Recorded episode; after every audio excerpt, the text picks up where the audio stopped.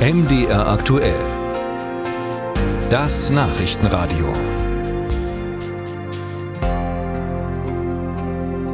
Russland wirft weiter Raketen auf die Ukraine. Im Südosten sind Menschen bei den Angriffen verletzt worden. Die Bilder sind schrecklich. Aus den Wohngebieten schwarz verkohlte Häuser, Straßen zu sehen, ganze Stadtviertel sind zerstört worden. Es sollen die massivsten russischen Luftangriffe seit zwei Monaten sein. Und es bleibt die Frage, wann kommt nun die Gegenoffensive der Ukraine, von der ja immer wieder die Rede ist. Fragen wir nach bei unserer Korrespondentin in Kiew, live zugeschaltet von dort, Rebecca Barth. Guten Tag. Guten Tag. Frau Barth, wenn wir diese Berichte nun sehen, auch hören, dann scheinen die Kämpfe zuletzt wieder heftiger geworden zu sein. Die Angriffe von russischer Seite vor allem. Erreicht dieser Krieg nun in der Ukraine eine neue Eskalationsstufe? Also wenn ich hier in der Ukraine mit den Menschen spreche, dann würden die Menschen hier das sehr klar verneinen. Denn wir erleben hier seit Monaten eine Art der Gewalt, die in Teilen derart bestialisch ist, dass die Menschen sich hier kaum vorstellen können, wie dieser Krieg noch weiter eskalieren könnte oder sollte. Mir berichten beispielsweise Soldaten von Kameraden, denen die Zunge herausgeschnitten wurde. Wir wissen, dass die russischen Truppen systematisch foltern. Wir wissen, dass die Raketen, Sie haben es eingangs gesagt, auf dicht besiedelte Gebiete äh, schießen und dabei zivile Opfer billigend in Kauf nehmen. Und all das ist ein Grund dafür, dass die Menschen hier in der Ukraine meinen, dieser Krieg kann eigentlich gar nicht weiter eskalieren. Wir lesen jetzt, äh, laut dem britischen Geheimdienst werden Verteidigungsanlagen gebaut, um einen möglichen Durchbruch der Ukraine zu verhindern. Äh, bedeutet das nun, dass Kiew mit deutschen Waffen auch zivile Ziele in Russland angreifen könnte? Gibt es darauf Hinweise?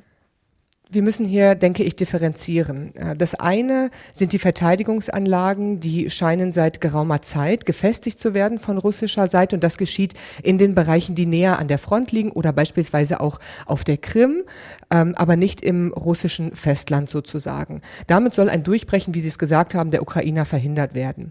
Und auf der anderen Seite ähm, gibt es seit Beginn des russischen Angriffskriegs auch immer wieder Explosionen in Russland. Teilweise führt die Spur relativ eindeutig in die Ukraine.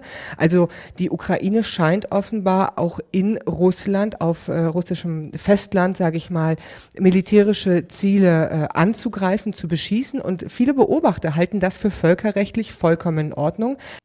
Denn dort werden militärische Objekte des angreifenden Staates zerstört. Sie haben das jetzt gerade schon durchklingen lassen. Das ist ja auch schwierig, die Kriegstaktiken, alles, was als nächstes passieren könnte. Äh, das ist nicht ganz leicht zu bewerten. Sie sprechen von Spuren, es gibt einen Anschein für irgendetwas. Können Sie denn sagen, was sich in diesen Tagen ändert auf der russischen oder auch auf der ukrainischen Seite? Es ist tatsächlich sehr, sehr schwer zu sagen. Wir Journalisten hier vor Ort sprechen oft vom sogenannten Nebel des Krieges. Wir müssen verstehen, dass die ukrainische Regierung, wenn sie kommuniziert, eigentlich an drei Adressaten sozusagen spricht. Einmal an die eigene Bevölkerung, einmal an die westlichen Partner und natürlich auch an den Feind äh, Informationen richtet, dort ähm, falsche Fährten legt, Verwirrung stiftet und all das ähm, im Kontext einer möglichen Gegenoffensive oder Verteidigungsstrategie Strategie ist alles etwas, diese Strategien werden nicht offengelegt, denn ansonsten wären die Strategie nutzlos, weil der Gegner hat diese Informationen dann natürlich auch. Soweit die Einschätzungen von unserer Korrespondentin in Kiew, Rebecca Barth. Vielen Dank.